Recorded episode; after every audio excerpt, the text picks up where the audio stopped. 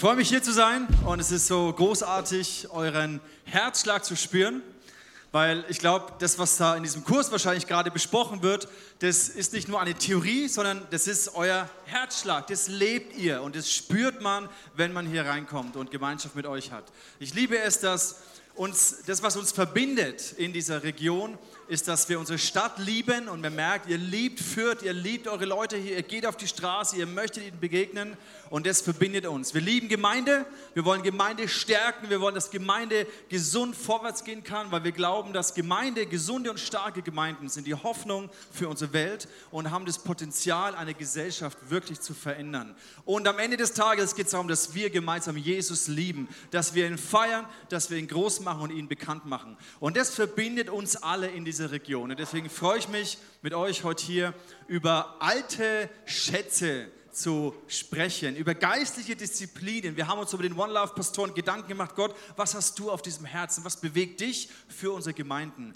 Und wir möchten eintauchen in dieses Bild und alte Schätze.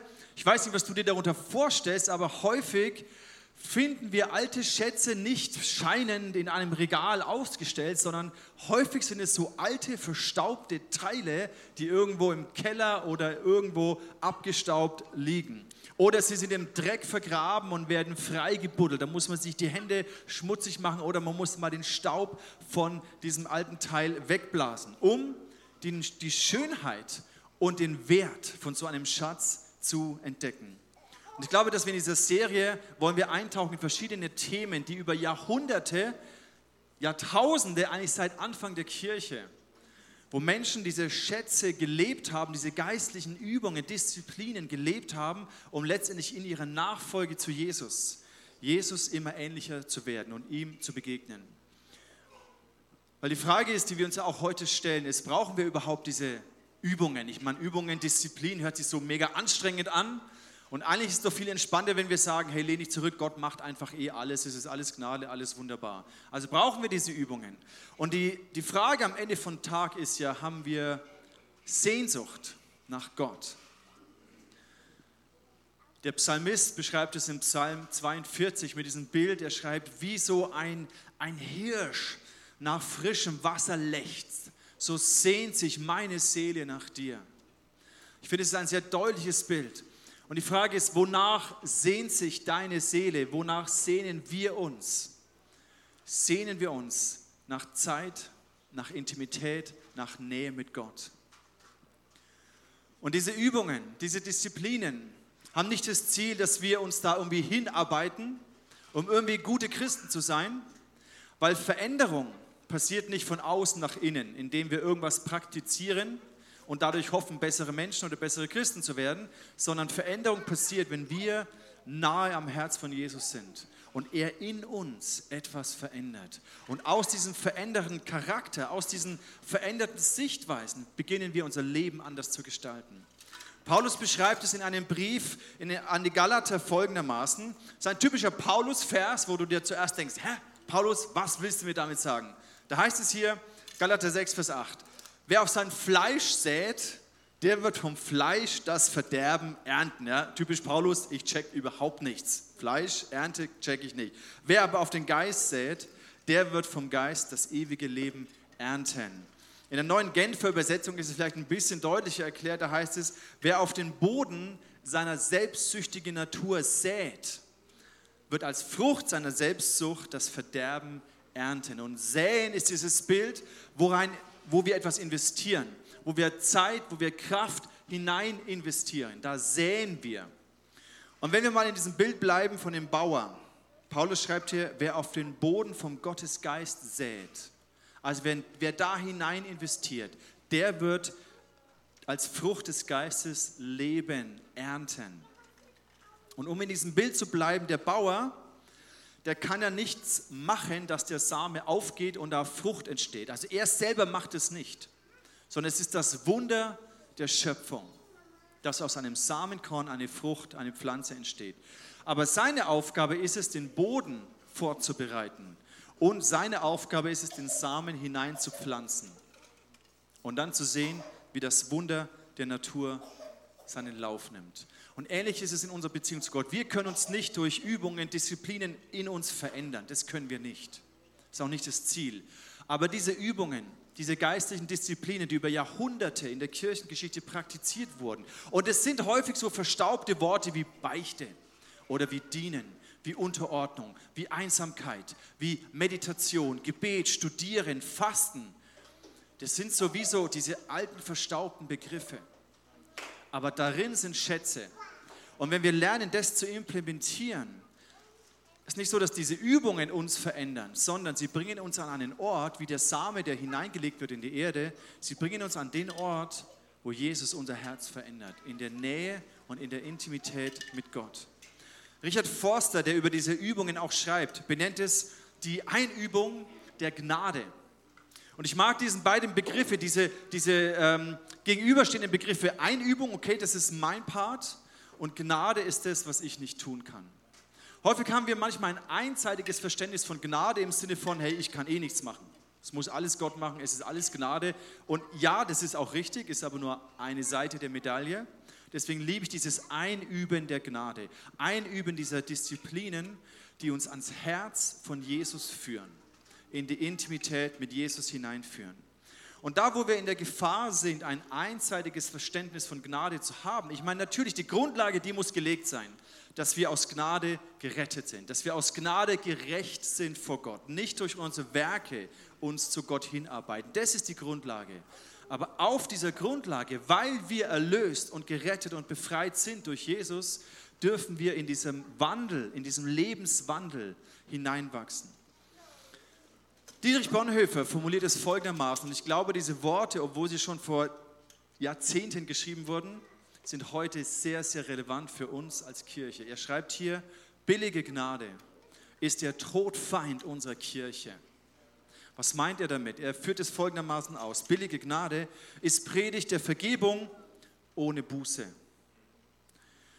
Ist Taufe ohne Gemeindezucht. Klar, Gemeindezucht ist auch so ein ah, schwieriges, unangenehmes Wort. Ist Abendmahl ohne Bekenntnis der Sünden ist Absolution ohne persönliche Beichte. Billige Gnade ist Gnade ohne Nachfolge, ohne den Preis der Nachfolge. Gnade ohne Kreuz, ohne den lebendigen Mensch gewordenen Jesus Christus. Lass uns doch diesen, diese Worte mal kurz in unser Herz hineinsacken, weil wir sehen, wie relevant es heutzutage ist. Das, wo wir Abkürzungen suchen, wo wir einfach sagen, hey, Komm zu Jesus und dein Leben wird großartig. Du wirst nur noch gesegnet und alles wunderbar und alles toll. Und Gott ist der Gott, der dafür da ist, um dir ein schönes Leben zu bescheren. Das ist wie so eine Abkürzung. Gnade ohne Nachfolge ist letztendlich kraftlos. Es entertaint uns vielleicht, aber es verändert uns nicht von innen heraus. Gnade ohne Nachfolge. Und deswegen diese geistlichen Übungen, so ich glaube, ja, wir brauchen diese geistlichen Übungen, diese Disziplinen, die uns reifen lassen, die uns an den Ort führen, wo wir Jesus begegnen. Weil wir können natürlich auch in die eine oder andere äh, Seite runterfallen, in Richtung, okay, das ist jetzt religiöse Leistung und ich muss mich jetzt hier anstrengen und ich bin kein guter Christ, wenn ich das nicht alles mache. Oder ich bin in einer Passivität, wo ich sage, boah, das ist mir alles zu anstrengend und wenn Gott will, dann muss es eh in mir machen, ich kann nichts tun. Sondern nein, wir dürfen Gnade einüben, um uns an den Punkt zu begeben, wo, Jesus, wo wir Jesus begegnen und wir verändert werden. Und die Frage, zu dir zurückkommen, ist, haben wir Sehnsucht nach Gott? Haben wir Sehnsucht danach, Zeit mit diesem Jesus zu verbringen, der mein Herz verändert? Und da, wo die Sehnsucht da ist, zieht es uns immer wieder. Wie der Hirsch nach dem frischen Wasser lechzt und sich sehnt, so sehnt sich meine Seele nach dir. Ich glaube, ein Dilemma, was wir heutzutage häufig haben, ist, dass wir in Gemeinden, dass wir eine Tendenz sein kann, dass wir so ein bisschen, ich nenne es mal überspitzt und ein bisschen provokativ, ein hedonistisches Spaßchristentum predigen. Wo wir sagen, hey, komm zu Jesus und dein Leben wird nur noch glücklich, du hast Liebe, Freude und Spaß ohne Ende. Und natürlich möchte Gott, dass unser Leben aufblüht, dass wir das Leben feiern, dass das Nachfolge mit Jesus etwas ist, was, was positiv ist und attraktiv ist. Aber der Punkt ist der, dass wenn wir Jesus wirklich in der Tiefe begegnen, wir uns nach einer inneren Veränderung sehnen. Und die Bibel spricht von dieser Begegnung mit Gott und gebraucht ein Wort, das du wahrscheinlich auch schon mal gehört hast, dieses hebräische Wort für Yada. Diese, es drückt aus diese, diese Erfahrung, diese intime, intensive Begegnung mit Jesus. Am Anfang der Schöpfung heißt es, Adam und Eva, die beiden hatten ja da. Adam erkannte Eva, es wird oft wird mit diesem Wort erkennen übersetzt. Adam erkannte Eva und sie wurde schwanger. Das heißt, da war eine, eine Intimität, eine Nähe. Und dieses Wort für unsere Beziehung mit Jesus bedeutet, wir sehnen uns nach dieser Begegnung.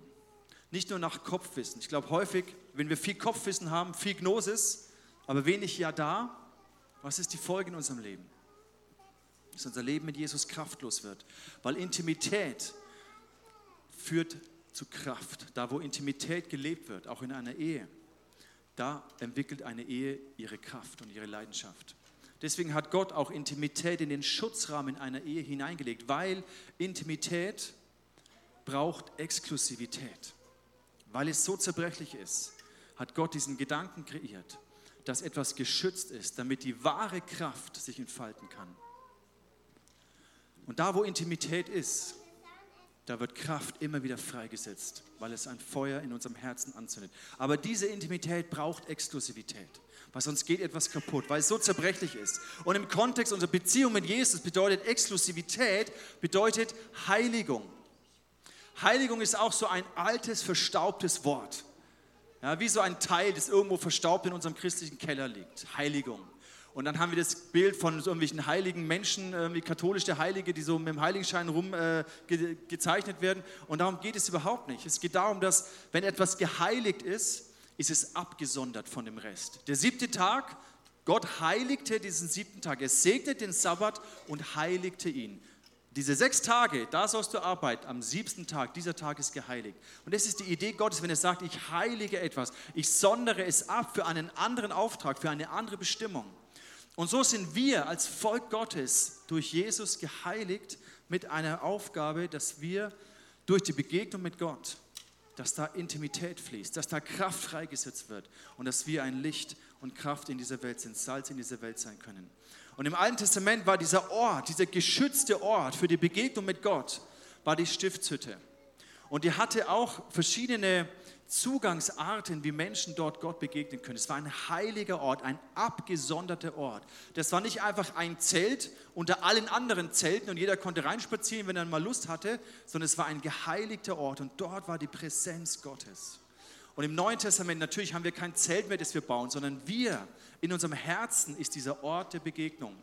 Aber dieser Ort der Begegnung mit Jesus, für diese Intimität, dieses Ja da, braucht genauso diese Exklusivität dass unser Ort, unser Herz geheiligt ist. Und hier kommen wir zu einem Wort, das auch so ein altes, verstaubtes Wort ist, aber es ist der Zugang in diese Intimität mit Gott. Da heißt es im Psalm 25, der Herr zieht die ins Vertrauen, die in Ehrfurcht vor ihm leben.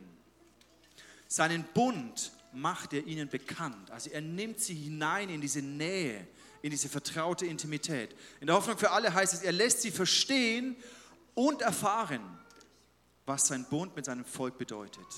Verstehen, es ist dieses, dieses Gnosis, aber auch dieses Ja da, diese Erfahrung mit Gott. Und wenn das zusammenkommt, entsteht diese Nähe. Und das Schlüsselwort hier, was wir anschauen wollen, ist Ehrfurcht. Und Ehrfurcht ist nicht so gerade ein super attraktives Wort, mit dem du sehr viele YouTube-Klicks generieren kannst, sondern Ehrfurcht ist so ein, ein altes, verstaubtes christliches Teil, so ein Begriff, mit dem wir wahrscheinlich gar nichts anfangen können. Vielleicht haben wir auch dieses Bild von, aha, heißt es jetzt, dass ich Angst haben muss vor Gott oder irgendwie fällt uns es schwer, in unseren Glauben zu integrieren. Und wir lieben diesen Aspekt der Vaterliebe Gottes, der Vaterschaft und mein Papa, bei dem ich kuscheln kann und Jesus, mein Freund, der immer für mich da ist. Aber was ist mit Ehrfurcht? Was heißt es, Gott in Ehrfurcht zu begegnen? Und das eine bedingt das andere. Ehrfurcht ist der Schlüssel für eine intime Begegnung mit Gott, für eine nahe, vertraute Begegnung mit Gott. Da heißt es in den Sprüchen 1, Vers 7. Und ich bin über diesen Vers gestolpert und seit mehreren Monaten lässt mich dieser Vers nicht mehr los. Da heißt es, die Furcht des Herrn ist der Anfang von Erkenntnis. Es ist nicht das gleiche Wort Yada, was hier steht. Es ist Darth, aber der Ursprung ist das gleiche Wort. Das heißt, wenn ich Sehnsucht habe, nach Gott zu kennen, nicht nur über Gott zu wissen, sondern durch die Begegnung, durch diese Nähe, Vertrautheit, das zu erfahren, der Schlüssel ist Ehrfurcht. Der Anfang ist Ehrfurcht. Wenn ich lerne, was es heißt, Ehrfurcht vor Gott zu haben, dann finde ich einen Schlüssel der Nähe und der Intimität mit Jesus. Im Psalm 34 heißt es, kommt her, ihr jungen Leute, und hört mir zu. Ich will euch lehren, was Ehrfurcht vor dem Herrn bedeutet. Ich weiß eben nicht, ob damals das auch schon so ein mega attraktives Thema war. Deswegen habe ich gesagt, hey, kommt ihr jungen Leute, ich will euch das beibringen. In der neuen Genfer heißt es, ich will euch sagen, was es heißt, in Ehrfurcht vor dem Herrn zu leben. Das heißt, dass ich mein Leben darauf ausrichte, Gott vor Augen zu haben. Und was bedeutet jetzt diese Ehrfurcht? Was bedeutet es, in Ehrfurcht vor Gott zu leben? Was ist dieser Schatz, dieser, dieser verstaubte, dieses verstaubte Teil der Ehrfurcht? Welcher Wert, welche Schönheit ist hier verborgen? Ich glaube, Ehrfurcht, und mir geht es so, ich, ich, ich fange erst an, an der Oberfläche zu kratzen von dem, was wirklich das bedeutet. Es wirft auch viele Fragen auf. Aber ein Aspekt, den ich, der mich herausgefordert hat, über den ich seit Monaten nachdenke und der mich bewegt, da heißt es hier in den Sprüchen 8, Vers 13, die Furcht des Herrn bedeutet, das Böse zu hassen. Und ich muss schon zugeben, dieses Wort hassen ist ein, ein, ein, ein starkes Wort, über das wir auch, also ich eigentlich noch nie gepredigt habe. Also wer predigt denn schon über den Hass? Ja? Es ist für uns Deutsche auch etwas sehr irgendwie schwer zu greifendes.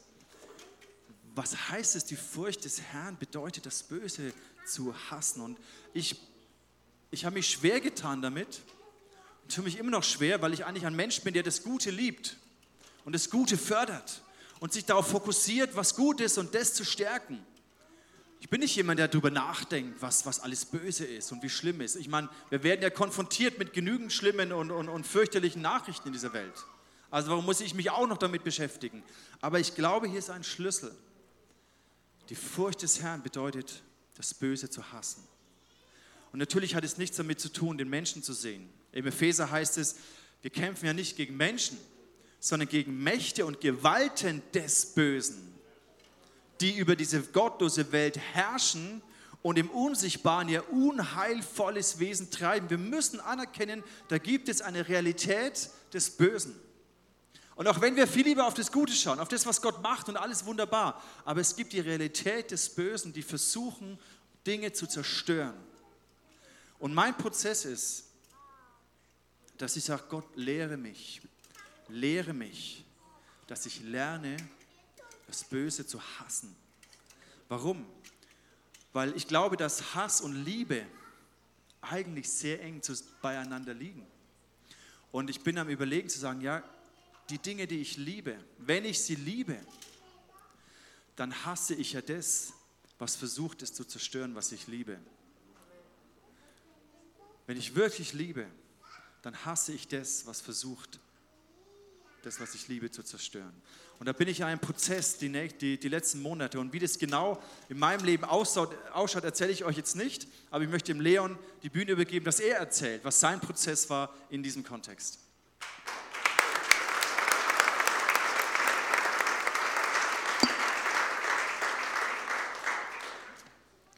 So, hier, neue Generation wieder mit Papier unterwegs. Ja, das, das böse Hassen, das, ui, okay. Uns Menschen, uns fällt es leicht, das Böse zu hassen, wenn es oft nicht unser eigenes Leben betrifft. Wenn wir irgendwie hungernde Kinder sehen, dann ist das leicht, das zu hassen. Wenn wir Bilder aus, ähm, aus dem Krieg sehen, ein paar Länder weiter, das fällt uns leicht zu hassen. Aber wo wir Menschen uns sehr schwer tun, ist, wenn es um unser eigenes Leben geht wenn es Sachen in unserem Leben gibt, wenn es Verhaltensmuster in meinem Leben gibt, die nicht gut sind, dann wird es für uns Menschen unangenehm. Und wir Menschen, wir mögen nicht unangenehm. Das heißt, was wir machen, wir schieben das sehr gerne so ein bisschen unter den Teppich. Wir wollen das gar nicht erst anfassen, weil wenn es hochkommt, das Böse, dann schmerzt es, dann ist es unangenehm. Und wir fokussieren uns viel lieber auf das Gute. Ich habe euch mal ein Bild mitgebracht aus meiner WG. Ähm, ich wohne jetzt seit einem halben Jahr in der WG mit einem sehr guten Freund von mir und das Bild auf den ersten Blick wirkt sehr unscheinbar. Schöne Küche, ich habe es extra für das Bild ein bisschen aufgeräumt. Bisschen, bisschen Pflanzen sind auch am Start. Es wird ganz nett. Also ich fühle mich wohl, sage ich ganz ehrlich. Ähm, es gibt nur ein Problem bei diesem Bild. Und, und zwar, wie ihr seht, ähm, gibt es hier einen Vorhang. Und dieser Vorhang, der ist, der ist ganz bewusst platziert. Der hat, der hat einen Grund. Und genau, meine, meine Mom ist heute da. Du darfst jetzt bei der nächsten Folie sehr gerne wegschauen. Hinter diesem Vorhang ist der ganze Müll.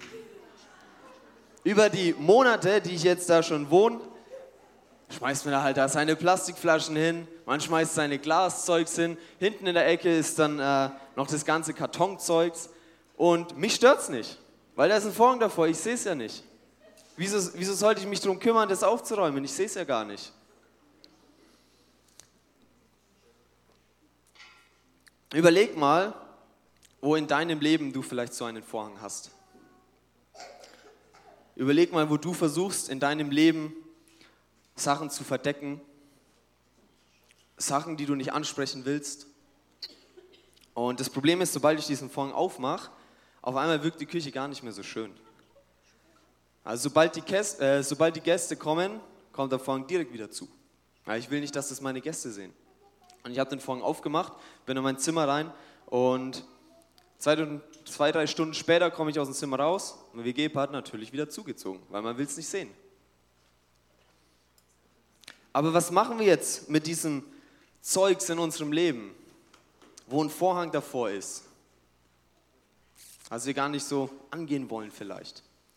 Ich habe euch einen äh, Vers mitgebracht aus dem ersten Johannesbrief, Kapitel 1, im Vers 7, steht, äh, im Vers 7. Da steht, Leben wir aber im Licht, so wie Gott im Licht ist, dann haben wir Gemeinschaft miteinander.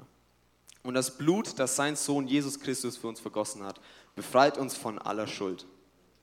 Wenn wir aber behaupten, sündlos zu sein, Vorhang zu, betrügen wir uns selber, dann lebt die Wahrheit nicht in uns. Wenn wir aber unsere Sünden bekennen, dann erweist sich Gott als treu und gerecht. Er wird unsere Sünden vergeben und uns von allem Bösen reinigen. Ich habe das Privileg, in einer Live-Group zu sein mit äh, sehr alten Freunden von mir, mit denen bin ich auch aufgewachsen. Wir sind uns sehr vertraut. Und in dieser Live-Group haben wir auch kultiviert oder da gibt es uns einen Rahmen, wo wir genau das leben können, wie es hier in Vers 7 steht. Leben wir aber im Licht, so wie Gott im Licht ist, dann haben wir Gemeinschaft miteinander. In diesem Rahmen der Live-Group können wir Licht in unsere dunklen Orte im Leben bringen. Wir können es teilen in der Gemeinschaft vor anderen bekennen und konfrontieren. Und es ist nicht, das ist nicht immer schön. Es ist wie, wie in diesem Bild, den Vorhang wegziehen, das ist unangenehm, das mögen wir nicht. Aber es macht uns Menschen aktiv. Wenn irgendwas unschön in unserem Leben ist, wenn wir es benannt haben oder bekennt haben, wenn wir den Vorhang aufmachen, ist es unangenehm in unserem Leben. Aber das motiviert uns dazu, auch mal aufzuräumen. Dass es auch schön ist ohne diesen Vorhang davor. Genauso wie in Vers 9 steht, wenn wir aber unsere Sünden bekennen, dann erweist sich Gott als treu und gerecht. Er wird unsere Sünden vergeben, und uns von allen Bösen reinigen. Wenn wir diesen Vorhang aufmachen, zu Stellen in unserem Leben, die vielleicht nicht schön sind, dann kann Gott kommen, sich mit dir hinsetzen und eine Flasche nach dem anderen wegräumen, bis irgendwann alles rein ist. Der zweite Punkt, warum es so wichtig ist, das Böse zu benennen und auch lernen zu hassen, ist eigentlich das, was mein Dad gerade schon vor ein paar Minuten gesagt hat. Und zwar müssen wir erkennen, was uns geraubt wird, damit wir verstehen können, was gut ist oder was wir lieben in unserem Leben. Ähm, ich weiß nicht, wie eure Beziehung zu diesem Teil hier ist. Ähm, ich muss ganz ehrlich sagen, es war ein sehr großer Struggle in meinem Leben für eine lange Zeit. Das ist mein Müllhaufen, den ich aufräumen muss. Und Es ist noch nicht so lange her, dass ich das realisiert habe. Wir waren vor, wir waren vor ein paar Wochen auf einer Konferenz, ISIF-Konferenz, und wir haben uns mal für eine Session auch ein bisschen weiter hintergesetzt. Das sind dann immer so ein bisschen die gemütlichen Stühlen, die gemütlichen Stühle. Und was passiert ist, vor uns saß eine Reihe an Jugendlichen und der Worshipper super, sobald man sich hingesetzt hat, die Predigt begonnen hat, Chuck, direkt kam das Handy raus, Instagram, TikTok, was weiß ich, geöffnet und dann wurde da in einem Speed durchgescrollt. Und meine erste Reaktion war, Alter, das könnt ihr doch jetzt nicht machen. Wie trauen sich das? Alter, hier vorne, da predigt jemand, der will euch etwas sagen und ihr holt einfach hier dieses Handy raus. Also ich fand es richtig unverschämt. Aber da hat es dann Klick bei mir gemacht. Kennt ihr dieses, dieses, ihr kennt sicherlich dieses Gleichnis vom äh, Splitter im Augen des anderen, aber selber hast du einen Balken im Gesicht. Und ich habe mich voll erwischt. Wie oft bin ich nach Hause gekommen mit der Idee, hey Gott, ah, heute Abend, heute Abend lese ich mal in der Bibel, heute will ich mal mehr zu dir erfahren oder heute ich worshipe und ich bete dich einfach an. Und wie oft habe ich dann einfach dieses Handy rausgeholt und mich von diesem Instagram-Algorithmus einfach Stunden ablenken lassen. Und als ich das gecheckt habe, habe ich angefangen, so ein kleines äh, Bild zu kreieren. Also ich kann nicht malen, aber ich bin auch kein Designer, also so, so äh, Post-Designer oder was weiß ich. Aber ich war mir bewusst, okay, ich muss das, ich, da muss ich was ändern in meinem Leben. Und das heißt, was ich gemacht habe, ich habe mir eine Weggabelung einfach rausgegoogelt und habe dann mir zwei Optionen gegeben, mit denen ich mich ständig konfrontieren will eigentlich. Und zwar diese zwei Optionen, Chuck, das seht ihr es. Will ich in die Gegenwart von Gott? Will ich in seinen Arm sein? Will ich ihn kennenlernen? Oder lasse ich mich von meinem Handy ablenken? Und dieses Bild, das hängt jetzt ähm, seit ein paar Wochen über, meine, über meiner Zimmertür und es erinnert mich eigentlich immer wieder daran, was mir versucht wird wegzunehmen oder was mir versucht wird wegzunehmen. Der Teufel, der hat effektiv keine Macht, aber er ist nicht dumm. Der Teufel kann mir nicht die Gegenwart von Gott wegnehmen, aber er kann mir was anderes ins Leben geben, was mich versucht, davon abzulenken. Und, dieses, und in meinem Leben, das Handy, das wirkt so schön. Es lenkt dich so gut ab. Kannst einfach Stunden hier drauf verbringen und ist doch okay. Und es war auch nicht schlimm, bis ich mir bewusst gemacht hat, was mir in meinem Leben geraubt wird. Im Johannes 10 steht, äh, Johannes 10, Vers 10, der Dieb kommt nur, um zu stehlen, zu töten und zu verderben. Ich bin gekommen, damit sie das Leben haben und es im Überfluss haben. Das spricht eigentlich genau das an. Vielleicht ist es bei dir irgendein anderes Thema in deinem Leben. Ich weiß, das Thema Handy, das ist ein Riesenstruggle in unserer heutigen Generation. Ich weiß, da leidet nicht nur ich drunter. Aber vielleicht sind es bei dir unausgesprochene Konflikte in der Ehe oder in einer Freundschaft, die zu schmerzhaft sind, das hochzuholen, weil es dann unangenehm wird. Aber mach dir bewusst, was es dir, was es dir wegnimmt. Vielleicht ist es eine unaufgebaute Kindheitserfahrung, die dich heute noch beeinflusst. Vielleicht hast du ein Problem Menschen zu vertrauen, weil du nie eine Vertrauensperson hattest in deiner, in deiner Kindheit. Und es ist schmerzhaft, es hochzuholen. Das verstehe ich. Aber wenn wir es nie ans Licht bringen, wie will dann Gott uns davon freimachen? Vielleicht sind es auch einfach Süchte, so wie ich, die dich ablenken von dem, was wichtig ist. Und lass mich dir was sagen. Jesus ist nicht gestorben, damit du deine Probleme, damit du das Böse in deinem Leben unter den Teppich kehren kannst. Jesus hat nicht das Leiden auf sich genommen, damit du in deinem Leben sein kannst, sagen, ah, das ist doch gar nicht so schlimm, ah, nein, ja, da lasse ich mich ein bisschen verführen, da gehe ich der Versuchung nach. Nein. Er ist gekommen, damit du Sachen erkennen kannst, dass du es benennen kannst, dass du es am Kreuz abgeben kannst und die Liebe von Gott im Gegenzug empfangen kann, die Freiheit von Gott. Du möchtest frei von deiner Sucht werden, Gott möchte es noch viel mehr. Und wie cool ist es, jemanden zu haben, wo ich weiß, der kann mich frei machen. Der kann mich von allem loslösen, was mich in meinem Leben festhält.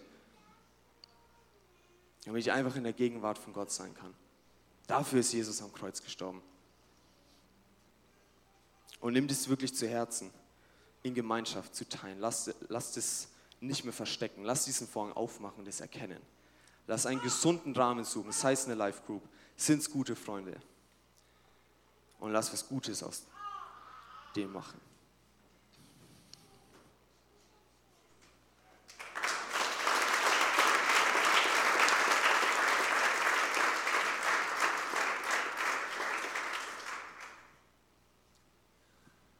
Ich möchte euch noch mit in einen zweiten Gedanken nehmen, eine, eine Verbindung, eine Folge von Ehrfurcht, die ich faszinierend fand. Im Neuen Testament lesen wir das. In der Apostelgeschichte, da heißt es nämlich im Vers, Kapitel 2, Vers 42, sie blieben, also diese erste Gemeinde, sie blieben beständig in der Lehre der Apostel, in der Gemeinschaft, im Brotbrechen und im Gebet. Und hier steht es, es kam aber Furcht über alle und es geschahen viele Zeichen und Wunder durch die Apostel. Und da habe ich drüber gelesen und gemerkt, wow, vielleicht gibt es hier eine, eine Verbindung zwischen der Ehrfurcht vor Gott in der Gemeinde und dem, dass Gott wirkt mit Zeichen und Wundern, dass er Vollmacht und Autorität ausgießt. Ein paar Kapitel weiter, im Kapitel 5, ist die Geschichte von Hananias und Sapphira. Da heißt es dann im Vers 11, und ganz ehrlich, das würde mir auch so gehen, es kam eine große Furcht über die ganze Gemeinde und über alle, die das hörten. Es geschahen aber viele Zeichen und Wunder im Volk durch die Hände der Apostel. Im Alten Testament heißt es ja auch, heiligt euch, denn morgen möchte ich Wunder unter euch tun. Und ich glaube, hier liegt eine, eine, ein Schlüssel verborgen zwischen dem, dass wir beginnen, die Ehrfurcht vor Gott zu erfassen, diesen Schatz zu entdecken, in Heiligkeit, in dem Abgesondertsein von den Maßstäben dieser Welt zu leben. Das heißt nicht, dass wir alle immer perfekt sind und mit dem Heiligenschein rumlaufen, aber das heißt, dass unser Blick darauf gerichtet ist, dass wir sehen auf das, was vom Geist Gottes ist. Dass wir säen und investieren in diese Nähe mit Gott, in diese intime Begegnung mit Jesus, wo wir verändert werden. Und ich glaube, daraus fließt eine Kraft in unserem Leben und daraus fließt auch Kraft in unsere Gemeinden, dass Heilungen, dass Zeichen und Wunder passieren. Und wir beten für Kranke, wir beten für Heilung, wir sehnen uns danach, dass Gott wirkt und Wunder passieren. Aber es beginnt mit dem, dass die Bibel sagt, die Ehrfurcht des Herrn ist der Anfang von Erkenntnis. Und Erkenntnis bedeutet diese intime Begegnung. Und daraus fließt Kraft, damit die Gemeinde das verkörpern kann. Und ich möchte schließen mit, mit den Versen aus dem Prophet Jesaja über Jesus. Und hier sehen wir, wie Jesus selbst in der Ehrfurcht Gottes gelebt hat, wie das Teil seiner Beziehung war zu Gott. Da heißt es im Vers 2, dieses prophetische Wort auf Jesus, da heißt es, auf ihm wird ruhen der Geist des Herrn der Geist der Weisheit, des Verstandes, des Rates, der Stärke, der Kenntnis und der Furcht des Herrn.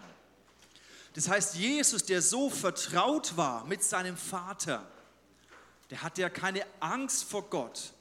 Er kam ja aus dieser Einheit mit Gott. Jesus, der so vertraut war mit seinem Vater, hat dennoch Ehrfurcht des Herrn gelebt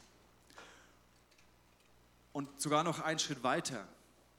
Und das hat mich am meisten inspiriert und eine Sehnsucht auch in meinem Herzen geweckt. Da heißt es im Vers 3, und Wohlgefallen wird er haben an der, an der Furcht des Herrn. Lass uns diesen Vers für einen Moment in unser Herz sinken. Dieser Vers auf Jesus hin. Wohlgefallen wird er haben an der Furcht des Herrn. Und ich habe mir die Frage gestellt, habe ich Wohlgefallen an, an der Furcht des Herrn? Weiß ich überhaupt, was, was Ehrfurcht bedeutet? Ich weiß, was Gnade ist und dass mir vergeben ist. Ich weiß, dass Gott mein Vater ist und ich bei ihm immer angenommen bin. Dass Jesus mir alle Schuld vergibt und immer für mich da ist, das weiß ich wohl. Aber weiß ich, erfahre ich, was es heißt, Gott in Ehrfurcht zu begegnen? Mein Leben in Ehrfurcht vor Gott zu führen? Das Böse zu hassen? Was mein Leben zerstört? Was Dinge um mich herum, meine Familie, meine Gemeinde, meine, meine Ehe, was, was das zerstören möchte. Und ich habe gemerkt, ich, ich kratze da gerade an dieser Oberfläche, aber es hat eine Sehnsucht geweckt nach diesen Schätzen. Diese alten, verstaubten Themen wie Ehrfurcht und Heiligung. Da steckt ein Schatz drin. in unserer Beziehung mit Jesus. Da ist etwas verborgen, was uns in eine Dimension der Nähe und der Intimität mit Jesus bringt, woraus Kraft fließen wird. Und wenn du möchtest, dann lass uns innehalten für einen Moment und beten und sagen, dass der Heilige Geist diese Sehnsucht in unseren Herzen weckt. So wie Jesus, dass wir sagen können, Wohlgefallen wird er haben an der Furcht des Herrn. Lass uns beten. Jesus, ich danke dir, dass du gekommen bist, um uns zu zeigen, wie der Vater ist. Dass wir versöhnt sind mit dem Vater. Dass wir Zugang haben zum Vater. Zugang zu dir. Zugang in diesen heiligen Ort. Dein Blut, Jesus, reinigt uns von Ungerechtigkeit. Dein Blut reinigt uns von dem Bösen. Und ich bete, Herr, dass du unsere Augen öffnest, dass wir lernen, das zu hassen, was du hast. Und in Ehrfurcht vor dir zu leben. Und ich bete, Herr, für diese Sehnsucht nach Nähe zu Gott. Jesus, wir haben so viel Wissen über dich. Aber eigentlich wollen wir nichts mehr, als dir zu begegnen. Und es heißt von dir, Jesus, dass der Geist der Furcht des Herrn auf dir war. Und ich bete, Vater, dass du diesen Geist der Ehrfurcht, der Furcht des Herrn über uns ausgehst, über unsere Gemeinden. Und dass wir entdecken, was es heißt, Wohlgefallen zu haben an der Furcht des Herrn. Und dafür segne ich uns alle. In Jesu Namen.